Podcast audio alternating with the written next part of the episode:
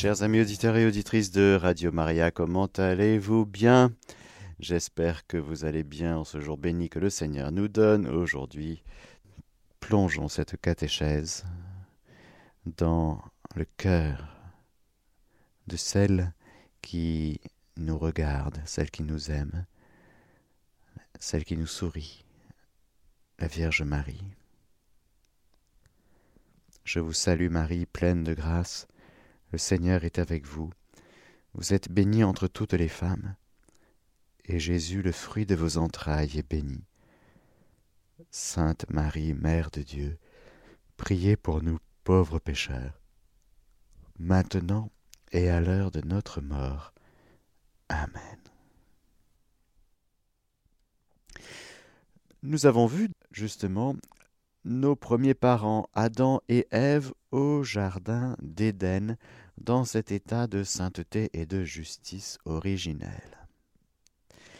Nous allons voir aujourd'hui le péché, le péché personnel d'Adam et Ève, le péché originel et toutes ses conséquences. Nous allons voir cela aujourd'hui. Et je vous donne un petit peu le programme pour la suite. Nous allons voir par la suite comment Dieu va faire. Quelle sera la réponse de Dieu, le dessein de Dieu pour euh, intégrer cette faute que nous allons développer aujourd'hui, pour accomplir son dessein d'amour pour l'humanité. Nous allons donc voir comment Dieu va courir derrière sa créature, protéger, illuminer, garder, enseigner, parler, continuer à maintenir le contact avec sa créature rebelle jusqu'à venir se faire chair dans le sein de la Vierge Marie. Et nous allons donc nous acheminer tranquillement vers ce mystère de Noël, qui est si beau, si grand, si chaud d'amour. Pour l'heure, voyons ce qui se passe. Nous sommes dans le Jardin d'Éden et Dieu va donner un commandement, un ordre à Adam et Ève. Et celui-ci consiste à dire, tu peux manger de tous les arbres du jardin. C'est positif. Tout est à toi. Mais de l'arbre de la connaissance du bien et du mal, tu ne mangeras pas, car le jour où tu en mangeras, tu deviendras passible de mort. Mystérieuse parole, reçue dans un cœur où ni le péché, ni la souffrance, ni la mort n'existent, il y a comme cette épreuve.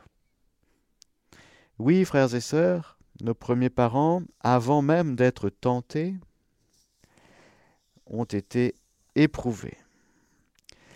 C'est-à-dire que, comme à l'ange, rappelez-vous les catéchèses sur le monde angélique, le monde invisible, et l'épreuve des anges, mais bien, comme avec les anges, Dieu va demander à l'homme de poser un acte de libre préférence à son égard.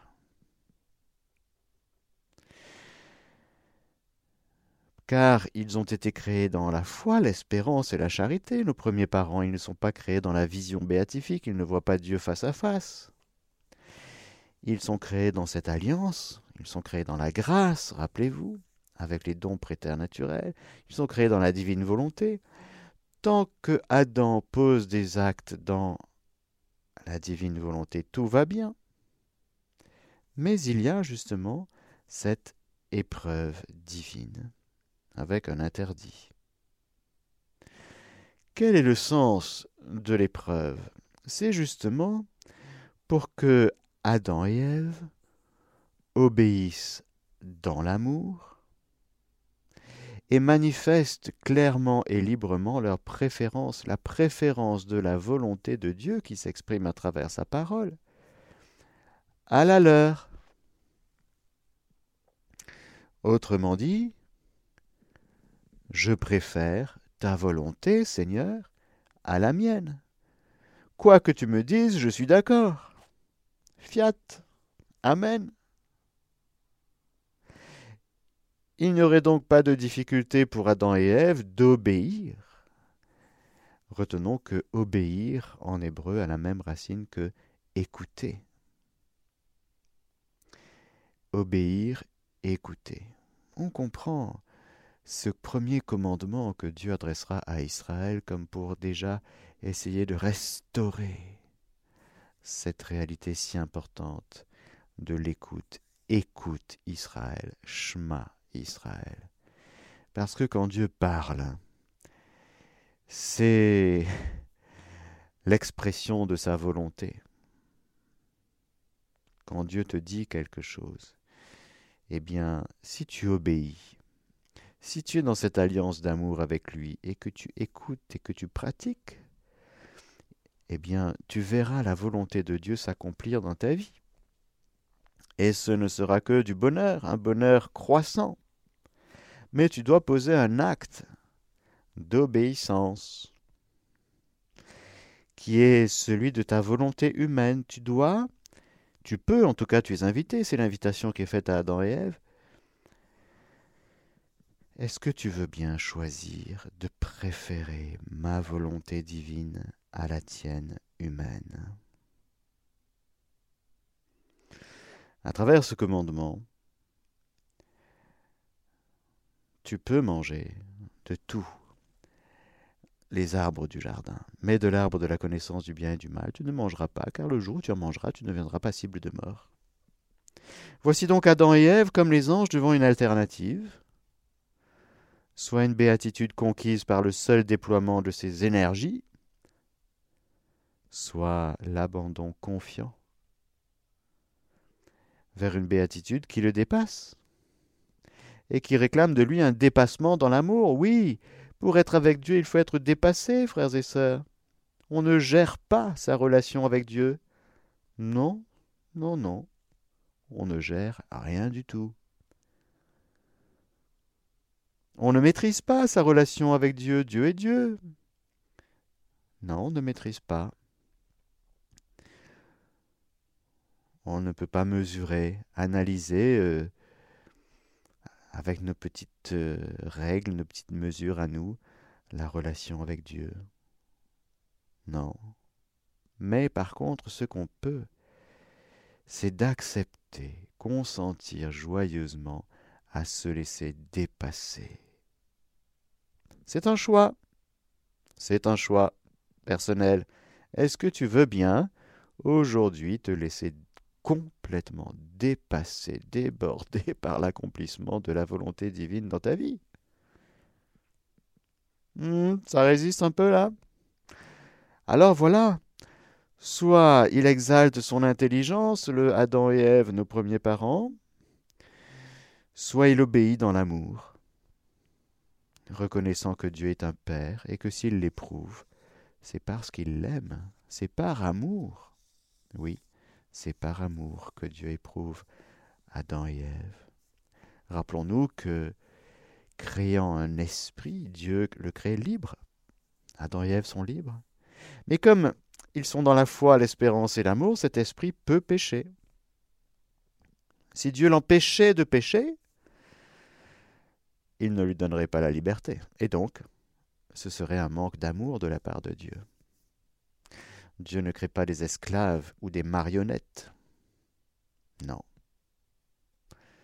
Créature humaine, spiritualo-corporelle, avec euh, cette liberté, cette volonté libre.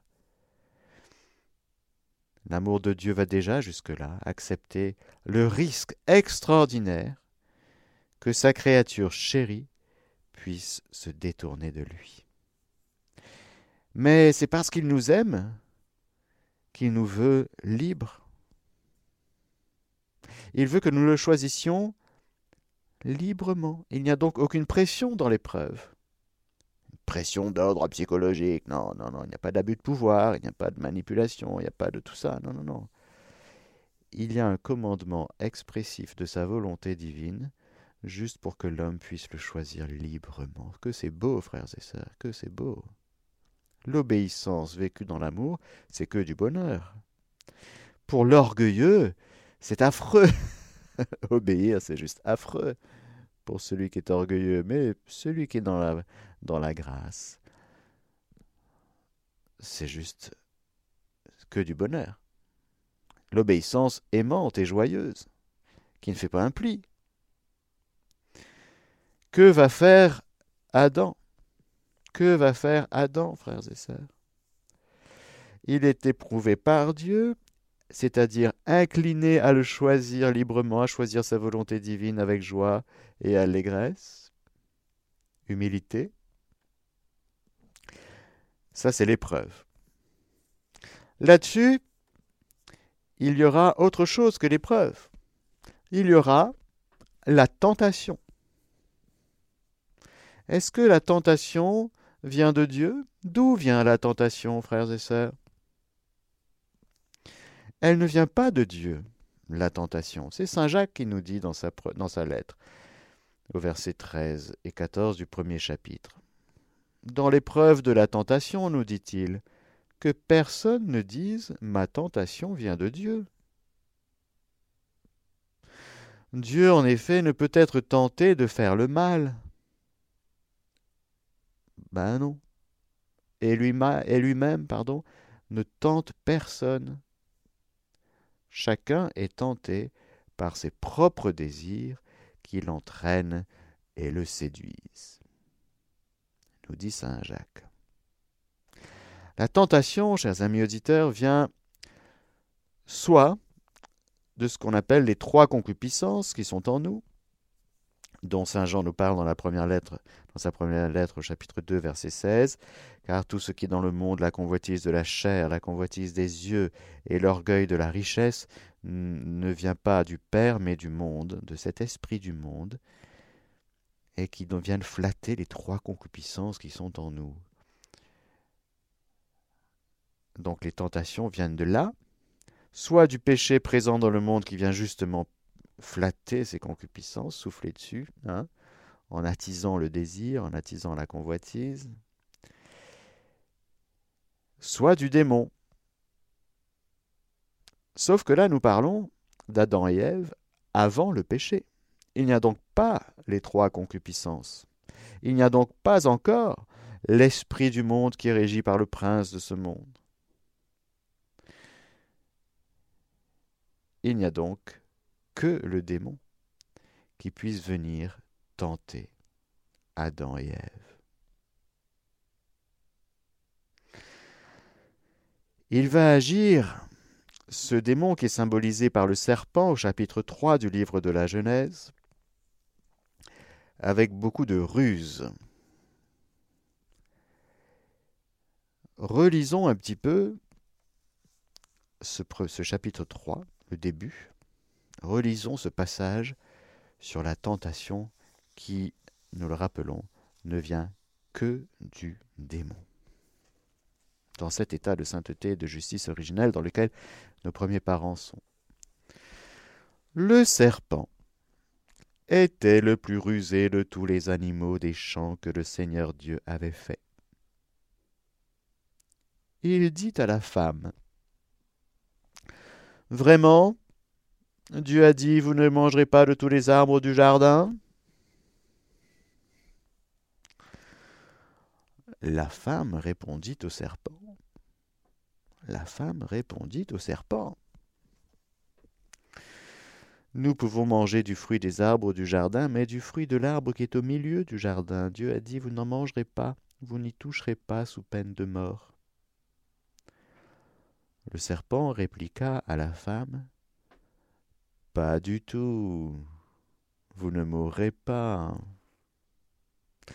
Mais Dieu sait que le jour où vous en mangerez, vos yeux s'ouvriront, et vous serez comme des dieux qui connaissent le bien et le mal.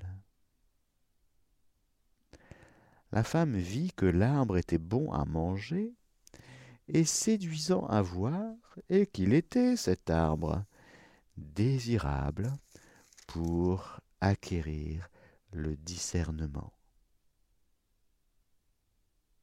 Voilà. Je m'arrête là, parce qu'après il y a le péché. Et là, nous restons dans l'heure de la tentation. Analysons un petit peu ce qui se passe. Rappelons-nous, frères et sœurs, que le péché de l'ange initial, de l'ange déchu, a été devant comme la révélation, comme dans un, une espèce de flash, si vous voulez, du grand dessein de Dieu pour l'humanité et pour l'univers entier, auquel les anges étaient complètement associés comme serviteurs. Serviteurs de Dieu, serviteurs de toute la création qui ne dirait que toute la que la gloire de Dieu, serviteurs de ce dessein merveilleux que Dieu avait que de créer une réalité, encore une fois, pas que spirituelle, mais spirituelle ou corporelle, comme un être humain. Mais cet être humain impliqué, intégré dans un dessin beaucoup plus vaste qui implique et qui intègre le mystère de l'incarnation aussi. Et donc, servir l'homme quand pour un ange, bon, il n'y a pas de problème.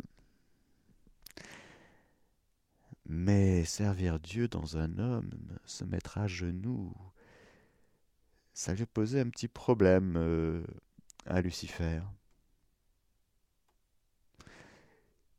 Lui, Lucifer, et ceux et celles qui, qui se sont révoltés, vont essayer de venir flatter, toucher, par le biais de la suggestion, de la persuasion, Adam et Ève, pour les entraîner sur une pente qui va les conduire au péché et au même péché que lui-même a commis, à savoir il s'est exalté par orgueil. Il a préféré sa connaissance, il a préféré sa vie à lui plutôt que de laisser Dieu être Dieu dans sa vie d'ange. Il s'est rebellé. Alors comment va-t-il se prendre? S'y prendre avec Adam et Ève Par plusieurs biais. Déjà, il va travestir la parole de Dieu. Ceci est très important. Vraiment, Dieu a dit.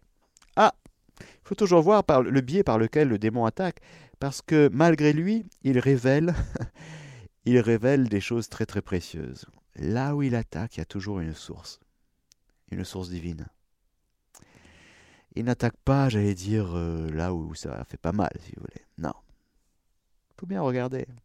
Il faut suivre la lance, la lance du soldat, qui va quand même transpercer le cœur du nouvel Adam et qui va faire jaillir une source. Il y avait une source incroyable. Comment est-ce qu'on aurait découvert la source s'il n'y avait pas eu la lance?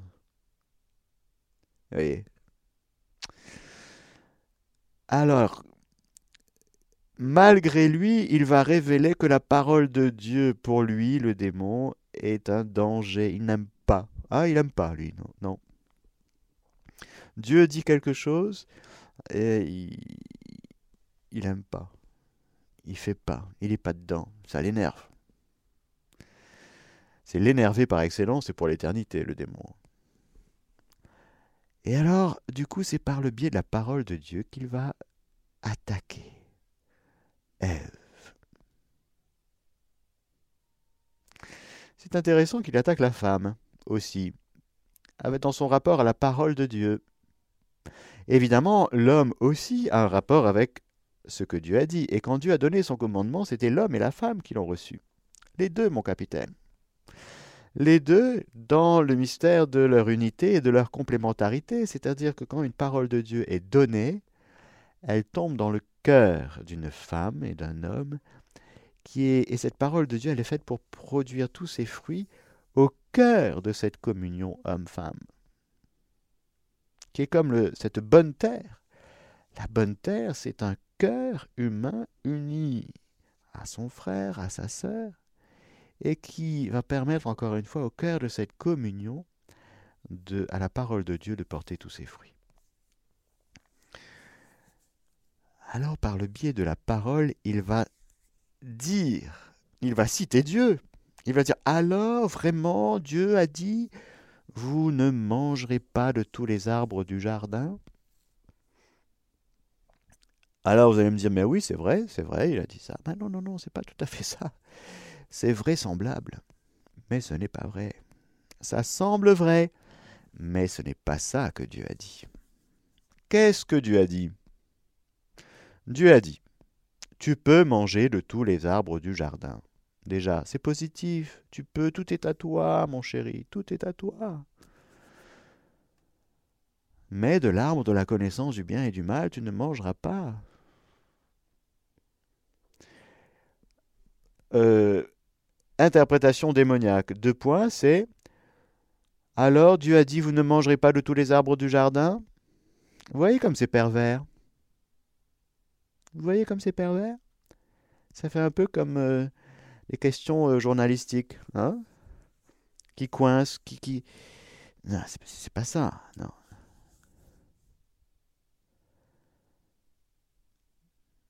La femme répondit au serpent. Elle répond. C'est ça son erreur. En plus, elle répond juste. Elle a bien entendu. Elle a bien entendu, la femme. Mais elle fait une erreur. Elle répond au serpent. Frères et sœurs, il ne faut pas répondre au serpent, car toujours il ne fait que mentir à raison de vrai. Ça semble vrai, à raison de bien, ça semble bien, ça semble intéressant, ça semble intelligent, ça semble rationnel, ça semble ce qui est à faire, si vous voulez, ça semble bien. Mais c'est toujours piégeux, c'est toujours faux, c'est toujours mensonger, c'est toujours manipulation, c'est toujours fraude, c'est toujours, euh, j'allais dire, démoniaque, c'est ça, voilà. Le démon ne fait que mentir. Il travestit la parole de Dieu en la tordant juste un petit peu. Hmm?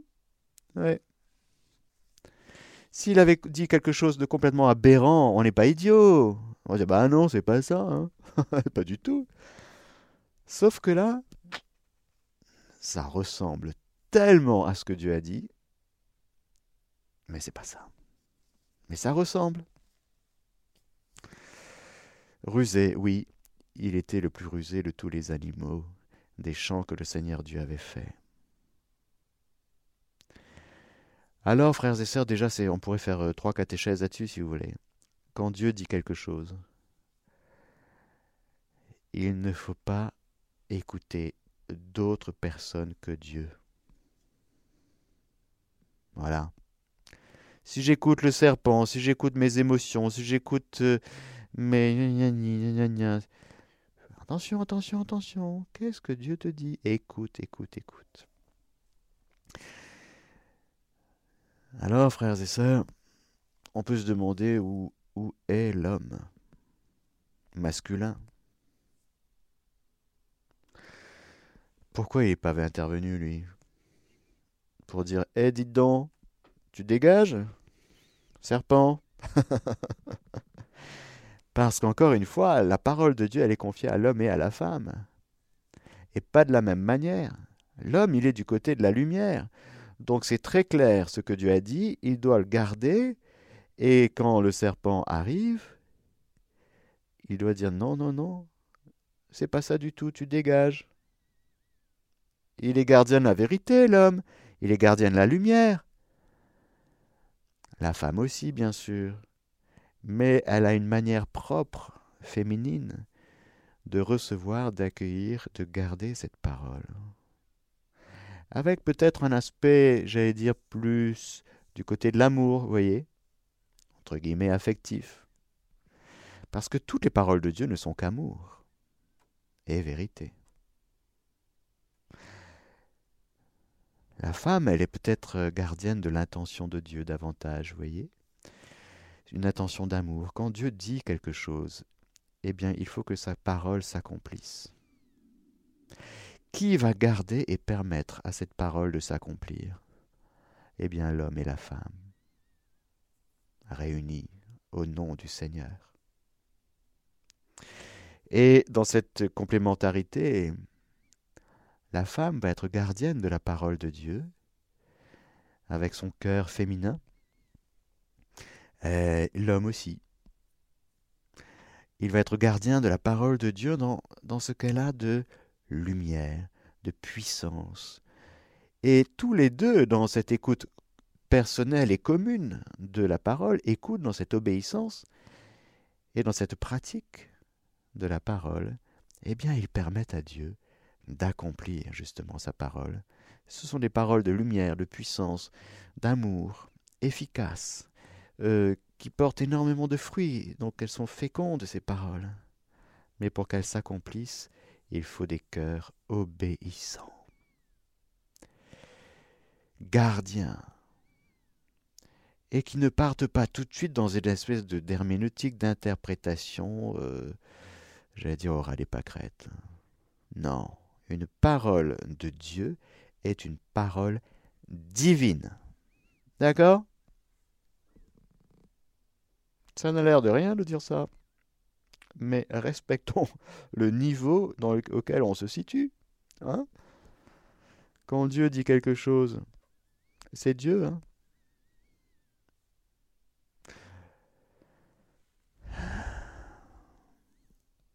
ne rapetissons pas la parole de Dieu au profit de préceptes qui ne sont qu'humains.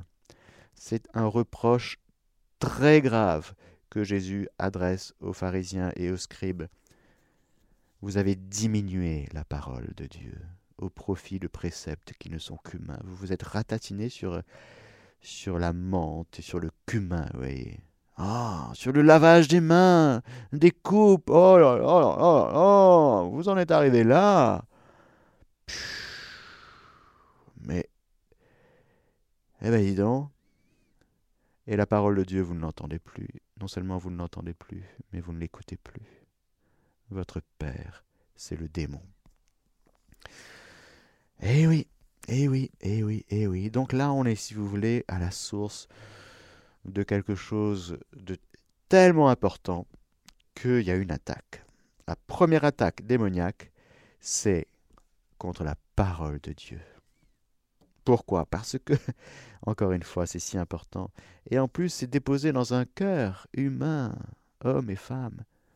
Alors là, c'est un espèce de berceau, si vous voulez. C'est comme un nourrisson, si vous voulez. Dieu confie ses trésors à des réalités tellement fragiles un homme et une femme.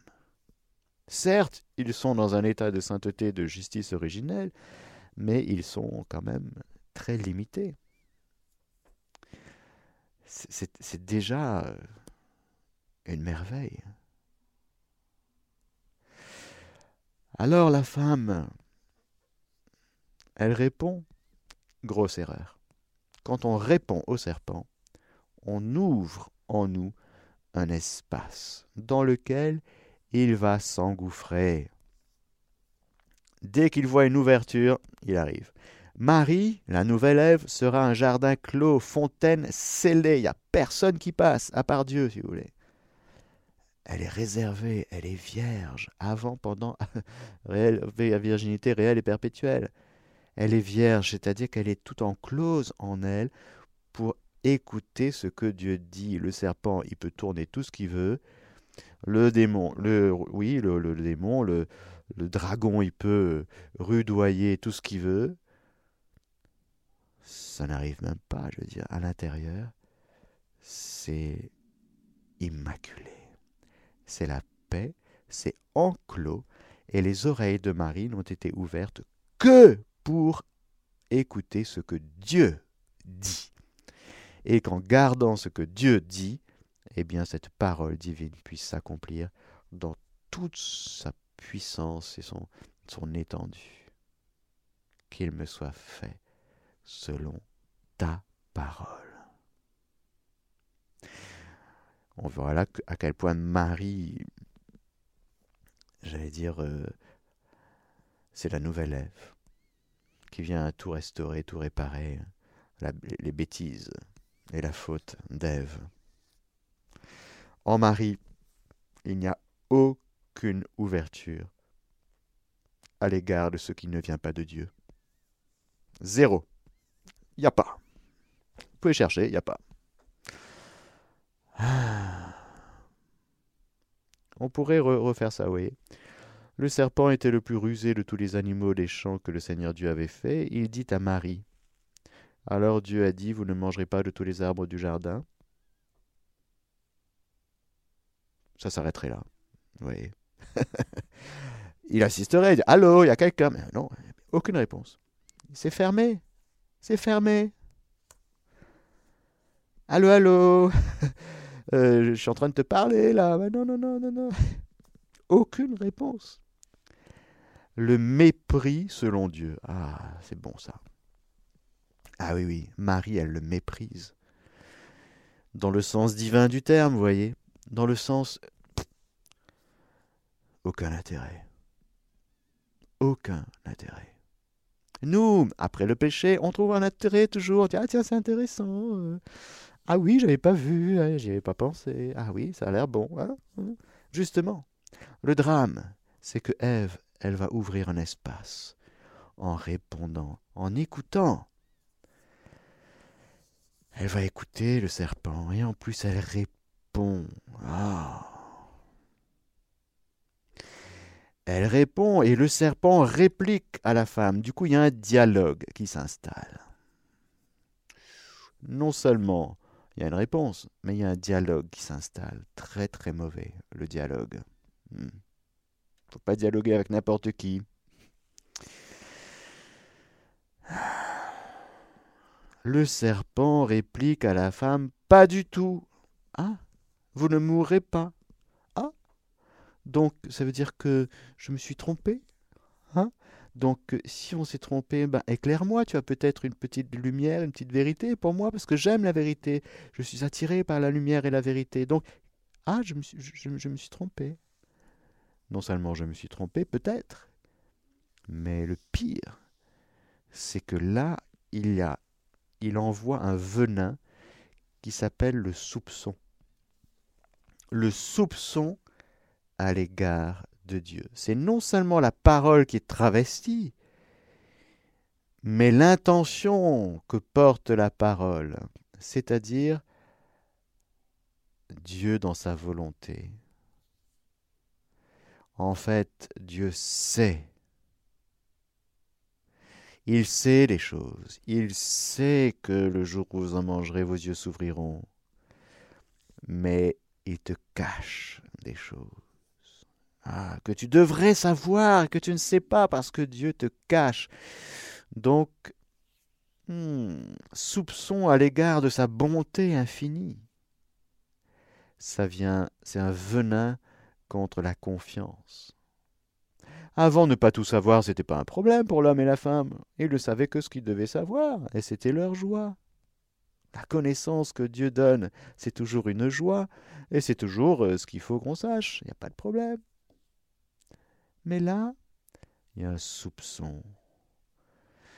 En fait, non seulement Dieu te trompe par sa parole, mais il te trompe dans son intention. Il n'est pas bon. Dieu n'est pas bon, infiniment bon. Alors là, c'est beaucoup plus violent. Pourquoi ça arrive en deuxième? Parce qu'il y a eu une brèche avant. Il n'aurait pas pu dire ça avant. Douter de la bonté de Dieu, ben non, non, non. On doute d'abord de l'aspect formel de la volonté de Dieu, à savoir sa parole. C'est plus facile, si vous voulez, de trafiquer les mots. On voit ça beaucoup à notre époque, par exemple. Il y a des mots qui sont travestis, vous voyez. On parle, par exemple, du droit. On, arrive à notre époque de parler du droit sacré à l'avortement, quand même. Oh, oh, allô Allô Oui, oui, on emploie le mot sacré. qui a un droit à la vie normalement. Hein, hein. et, on tourne, on pervertit tellement tout qu'on on, transforme, mais c'est par les mots. Hein. On dit plus avortement, on dit IVG. C'est par les mots qu'on transforme et qu'on peut manipuler, qu'on peut emmener les gens. Parce que c'est d'abord par les mots qu'il faut, euh, j'allais dire, euh, suggérer, persuader, manipuler. C'est comme ça qu'il fait c'est d'abord par les mots, par la parole. Parce que on va consentir, on va adhérer à la parole de Dieu. Mais avant de consentir, il faut qu'on discerne qu'elle soit vraie quand même. Alors, il faut qu'on dise, bon, ça me va, je suis d'accord avec ça.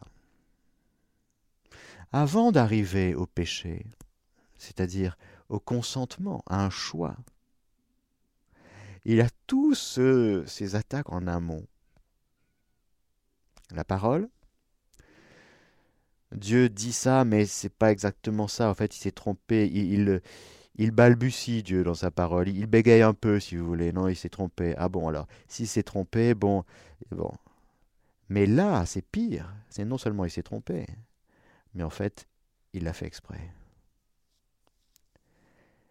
Il fait exprès de te raconter n'importe quoi. Dieu est un manipulateur. Dieu n'est pas infiniment bon. Il te trompe, il sait. Alors là, du coup, euh, qu'est-ce qui se passe? C'est très intéressant, frères et sœurs. Devant ce venin, en injectant ce venin de la suspicion, du doute, la femme vit que l'arbre était bon à manger et séduisant à voir. C'est après qu'il y a comme un espace en elle.